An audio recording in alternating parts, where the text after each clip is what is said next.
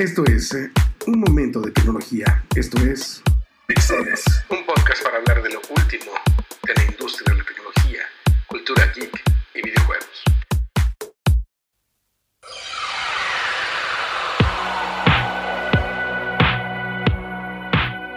Gadget. Son hoy elementos que forman parte de nuestra vida todos los días. Desde un teléfono celular, un reloj inteligente, una tablet, una computadora, las luces en nuestras casas, las cerraduras, las cámaras de vigilancia, cientos de aparatos con los que todos los días interactuamos consciente o inconscientemente. Hoy, los niños no solo juegan videojuegos, crean videojuegos. Los famosos no son los que salen en la televisión o en el cine, sino los que están en YouTube, Instagram y Twitter.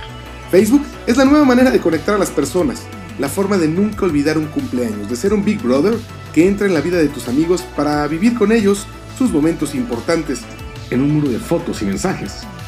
Los rockstars ya no son importantes. Los rockstars ya no son el modelo a seguir por los jóvenes. Ahora existen los geekstars, esos titanes que han cambiado al mundo y creado imperios antes de los 30 años. Steve Jobs, Bill Gates, Mark Zuckerberg, Jack Dorsey, Chuck Hurley y otros son los que inspiran a las nuevas generaciones a encontrar esa app, ese gadget, esa idea que les permita retirarse millonarios en un abrir y cerrar de ojos. La tecnología ha cambiado al mundo. Los geeks son cool. Las hamburguesas no son de carne, sino de algo que una startup descubrió que sabe a carne, parece carne, pero es un vegetal.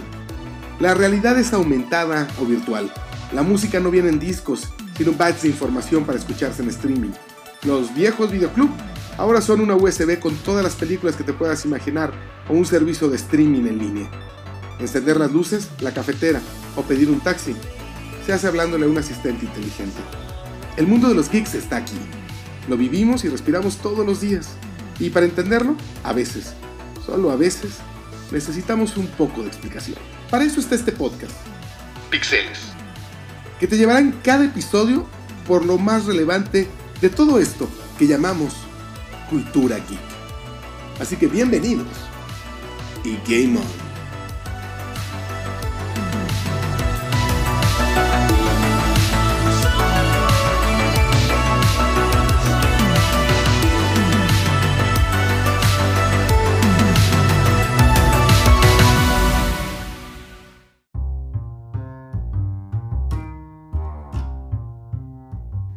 Bienvenidos a Pixeles, bienvenidos a este primer episodio de un podcast que venimos cocinando desde hace ya algún tiempo y que tenemos muchísimas ganas de hacerlo cada semana. Esperemos que ustedes también quieran escucharlo y algo muy rápido, ¿por qué es cultura geek? ¿Por qué no solamente vamos a hablar aquí de tecnología y de videojuegos y no solamente vamos a hablar de reseñas de gadgets? No, aquí vamos a hablar de todo lo que está alrededor del mundo de la tecnología y que se ha comido, de alguna forma creo que ha acaparado y ha logrado, gracias a la tecnología, que muchas otras eh, disciplinas, que muchas otras áreas crezcan. Por ejemplo, Netflix. Netflix hoy en día, si hablamos de ella, ¿dónde la metemos? ¿En la sección de espectáculos? ¿En la sección de negocios? ¿O solamente en la sección de tecnología? En las tres, porque hay un elemento, una arista de cada una de estas secciones para hablar de Netflix. Así que por eso es que la cultura geek engloba a todas las otras disciplinas desde mi punto de vista. Netflix, vamos a hablar esta semana del estreno de The Irishman, esta película con titanes de la actuación como Robert De Niro, Al Pacino, Joe Pesci en la misma película. Es impresionante lo que logró Martin Scorsese con The Irishman y la polémica es, ¿debe o no debe ganar premios? Que están dedicadas al cine, solamente porque además de estrenarse en algunas salas selectas alrededor del mundo, salas de cine, pues su principal modo de distribución es Netflix. Y es que hay que entender que hoy en día esto no significa que sea una película para la televisión. Es una película que está en una plataforma de streaming y hay muchas formas de poder verla. Desde una televisión, sí, hasta un gran proyector y entonces, entonces es cine. Por eso vamos a hablar aquí de cultura geek y para eso vamos a tener colaboradores como Susana Moscatel que me va a encantar hablar con ella, no solamente de películas, sino de música. Vamos a hablar de las plataformas de streaming de música como Spotify, como Apple Music, como YouTube Music, qué va a pasar con ellas, quiénes son los líderes ahí. Vamos a platicar de finanzas, cómo hoy aplicaciones te pueden hacer ganar dinero, te pueden hacer administrar tu dinero, te pueden ayudar a obtener un préstamo, todo desde un teléfono celular. Y para eso vamos a pedirle a Regina Reyes Heroles que nos ayude a entender todo esto relacionado con las finanzas, pero también con el mundo de la tecnología. Así que muchas gracias por escucharnos. Bienvenidos a este podcast. Vamos a divertirnos, vamos a enterarnos, vamos a informarnos y ustedes son parte de esto. Así que por favor, todo lo que quieran escuchar en este podcast o incluso si ustedes quieren decirlo, háganlo. Nos pueden mandar audios y los vamos a poner en este podcast. Simplemente búsquenos en las redes sociales como arroba santillanes, tanto en Twitter como en Facebook y listo, estaremos en contacto directo. Así que comenzamos con este primer episodio de Pixeles y estas son las noticias más importantes de ya la última semana de noviembre, del inicio de diciembre. Se acaba el 2019 y se acaba con mucha información tecnológica.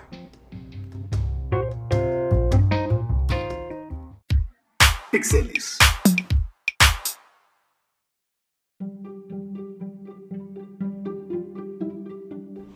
Comenzamos esta semana de noticias de tecnología con algo que tiene que ver con inteligencia artificial y humanos. ¿Ustedes creen que una inteligencia artificial puede realmente vencer a un humano? Y no estoy hablando en términos de inteligencia, sino en términos de espíritu. Y es que esta noticia es acerca de Lee Se-dol, el campeón de Go, uno de los más complejos juegos de mesa que existen en el mundo. Bueno, este coreano decidió retirarse, retirarse del ámbito profesional como jugador de Go, diciendo que su decisión está motivada por el crecimiento de la inteligencia artificial. Literalmente lo que dijo Lee Sedol es que con el debut de la inteligencia artificial en los juegos de Go se dio cuenta que pues ya no puede estar entre los mejores y no se puede convertir en el número uno a pesar de sus esfuerzos. Por lo que ha decidido retirarse profesionalmente de jugar Go. Por años, Go ha sido considerado pues el más sofisticado de los juegos de mesa. Este legendario juego pues es tan complejo que para que se den una idea tiene tantas configuraciones para las piezas que logra logra hacer mucho más esto que los átomos en el universo observable. Así de complejo es Go. Y pues como lo sabemos, y si no lo saben se los cuento aquí, una compañía llamada DeepMind, que Google adquirió en 2014, creó una inteligencia artificial que se ha convertido en la campeona de Go, llamada AlphaGo. Ha tenido unos partidos de Go que se han seguido alrededor de todo el mundo en streamings en vivo. Se ha convertido en verdaderos sucesos los juegos de AlphaGo. E incluso recientemente, bueno, pues sorprendió al mundo con una jugada llamada el movimiento 37, que los expertos humanos inicialmente pensaron que era un error, hasta que se dieron cuenta que no, era una jugada maestra. Por supuesto, nadie se ha quedado atrás. Lee Doll también ha hecho jugadas impresionantes en contra de AlphaGo, una llamada La mano de Dios y no, no era Maradona, que permitió ganarle una vez a este programa de inteligencia artificial. Pero lo que más me preocupa de esta noticia es que este campeón, ha decidido retirarse porque dice que no puede hacer nada en contra de la inteligencia artificial. Y cuando te das por vencido en tu espíritu, ahí sí, no se puede hacer nada. Así que es buena suerte, buena suerte a este campeón de Go, Liesel Doll, y esta inteligencia artificial AlphaGo, que incluso ha aprendido de sí misma, aprendió a jugar retándose y jugando contra ella misma. Bueno, pues esto es un juego. Puede tener otras implicaciones la inteligencia artificial, esperemos sean para bien, pero mientras sabemos si sí o si no, al menos derrotó en lo que yo pensé sería mucho más difícil derrotar a un ser humano, en su espíritu.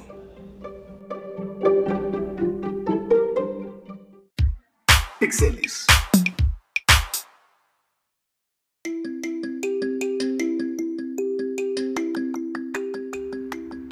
Un bebé Un bebé es la felicidad para muchas parejas alrededor del mundo que después de conocerse, de enamorarse, deciden tener un bebé. También hay bebés que llegan porque la Navidad, porque las posadas, porque como yo que nací en septiembre, seguramente una de esas fiestas hizo que mis papás, eh, ustedes saben. En fin, pero ¿qué pasa con la tecnología y los bebés?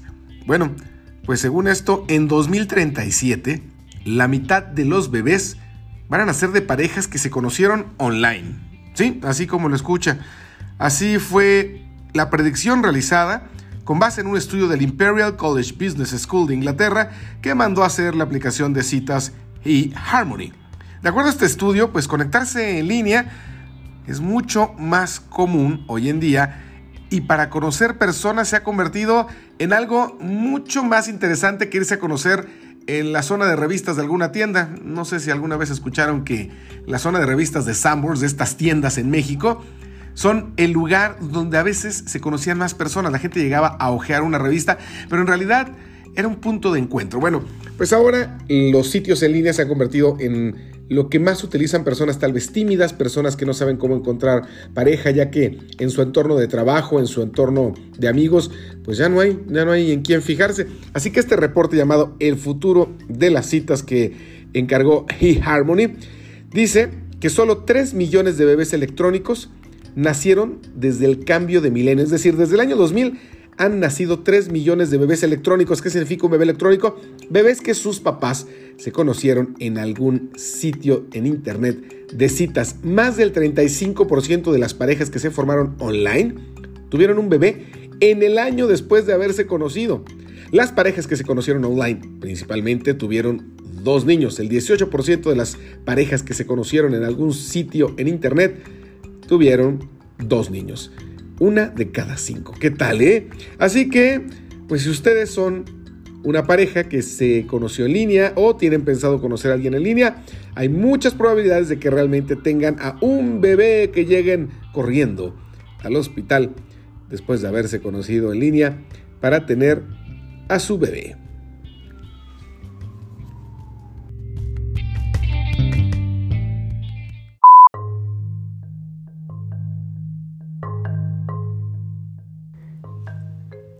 ¿Cómo estamos controlados por gobiernos y empresas el día de hoy? ¿Cómo es que las empresas y los gobiernos saben perfectamente bien qué hacemos, dónde estamos, quiénes somos, sin decirles absolutamente nada, o al menos parece que no les decimos nada? Lo cierto es que la tecnología de reconocimiento facial ha preocupado desde hace ya un muy buen tiempo a todo tipo de asociaciones, de organizaciones que luchan por la privacidad de las personas en línea.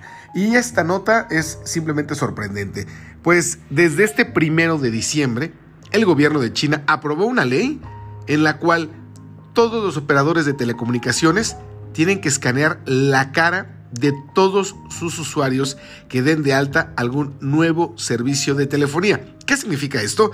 Que las empresas China Telecom, China Unicom y China Mobile pues tienen que acatar esta ley y lo que tienen que hacer es compro un teléfono, voy a contratar un nuevo servicio. Ok, permíteme, tengo que escanear tu rostro para saber, de acuerdo a lo que dice el gobierno chino, pues si la persona que está comprando ese teléfono o que está eh, realmente solicitando ese servicio es esa persona. ¿Me explico? Para identificar a la gente y que no existan fraudes o que no usen una identidad falsa para conseguir una línea de teléfono y cometer pues algún delito. Lo cierto es que imagínense que ahora ir caminando por las calles con estas nuevas cámaras permitiría al gobierno y a las empresas saber por dónde estás, en dónde estás, si realmente estás viviendo en donde dices que vivías y cuántos de ustedes, por ejemplo, no todavía tienen la dirección de sus padres o de donde vivían desde adolescentes como su dirección en muchos eh, documentos de identidad. En el caso de México con la credencial del INE, del Instituto Nacional Electoral, y que yo conozco muchas personas que no han cambiado de domicilio porque su domicilio de sus papás, de sus tíos, de su casa de toda la vida, pues se convirtió en su domicilio fiscal y lo utilizan para que llegue ahí correspondencia y se cambian mucho de casa, rentan, todavía no tienen una casa fija. Bueno, Imagínense que con eh, estos sistemas de reconocimiento facial, el gobierno, el INE, cualquier otra persona, esto es hipotético, no estoy diciendo que ellos lo quieran hacer, pero en China sí está pasando, pudieran saber que vives o no vives ahí, que vas o que no vas a tal lugar. Esa es la verdadera preocupación de todas estas organizaciones, de todos estos eh, activistas que luchan por la privacidad de las personas. Bueno, pues en China, desde el primero de diciembre, si compras un teléfono celular, tienen que escanear tu rostro para iniciar este gran registro de reconocimiento facial de aquel país. No, no es una película como esta de cuando el destino nos alcance. Es una realidad.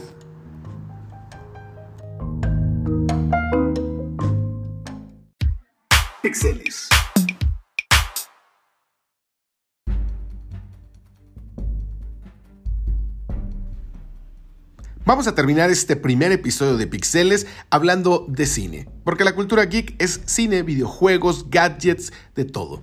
Y vamos a hablar de The Irishman, esta película que era súper esperada por todos los grandes seguidores de Martin Scorsese, de las películas de gangsters al estilo Martin Scorsese, de actores de la talla de Al Pacino, Robert De Niro, Joe Pesci, en fin, una película que cuenta la historia de un matón y cómo participó en el asesinato de Jimmy Hoffa. Algo que a ciencia cierta nunca se ha sabido bien cómo es que sucedió. Pero más allá de todo esto y de que, como con Roma el año pasado, la película se estrenó primero en algunas selectas salas de cine alrededor del mundo y ahora ya está en cualquier televisión, teléfono celular, tablet o lo que sea que tenga Netflix. Hay dos cosas que han criticado. Primero, la duración de la película. The Irishman dura tres horas y media. Bueno, dura, no sé si lo mismo o prácticamente más que los Diez Mandamientos de Charlton Heston, que es una de las películas más largas en la historia. Tres horas y media es demasiado para una película. Yo creo que hoy en día no hay persona, no sé, menor de 50 años que diga, ay, sí me voy a sentar tres horas y media a ver una película. Nos han inculcado las mismas plataformas de streaming, los nuevos tiempos, que no tenemos justo eso, tiempo de sentarnos a ver tanto tiempo algo. Por eso es que series de televisión en Netflix han sido tan exitosas. Episodios chiquitos, monchis de entretenimiento, si le queremos llamar así. Una horita de sentarnos 40 minutos, nos emocionamos, queremos más, nos volvemos adictos a esa serie, hacemos maratones y seguimos y seguimos, seguimos. Podemos seguir muchas horas, pero el hecho de tener un principio y un final, emocionarte con lo que sigue, es lo que te mantiene al borde de tu sillón. Pero con The Irishman, tres horas y media con una historia que además es medio lenta, que vas viendo. Sí, el cine seguirá siendo cine. Y Martin Scorsese dice que ojalá la gente no la viera en un teléfono celular, que la viera en una tablet grande por lo menos. Señor Martin Scorsese, si no quiere que la gente lo vea en un teléfono celular, no se lo hubiera vendido a Netflix.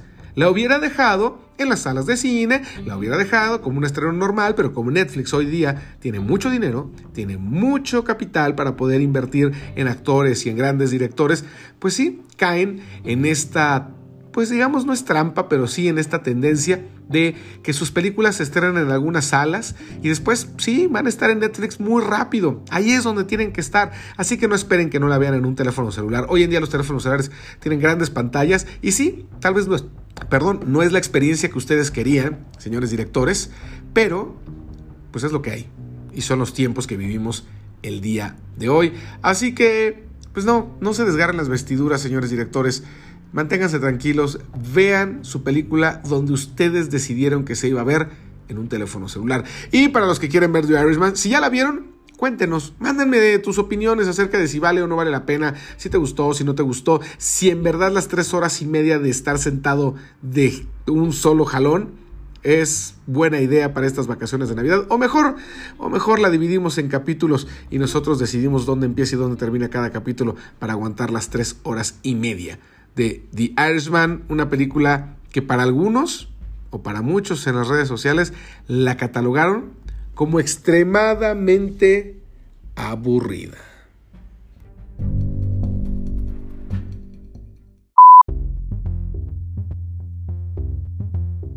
Pues muchas gracias por haber sido parte de este primer episodio de Pixeles, un podcast dedicado a la cultura geek, a los videojuegos, a la tecnología, a los gadgets, al cine, a la música, a todo lo que te gusta y que engloba lo que hoy muchos de nosotros somos. Geeks que vivimos inmersos en un mundo de tecnología que nos ayuda a ser mejor, que nos empodera, que nos divierte y que es parte del estilo de vida del siglo XXI. Soy Fernando Santillanes, les agradezco mucho que me hayan escuchado, recuerden que cualquier duda, sugerencia, lo que quieran escuchar en este podcast, lo pueden escuchar y lo pueden hacer en Santillanes, en Twitter, en Instagram o en Facebook, mándenme sus audios, mándenme lo que quieren que hablemos aquí y nos escuchamos la próxima semana con más de todo esto, con más del mundo de los geeks.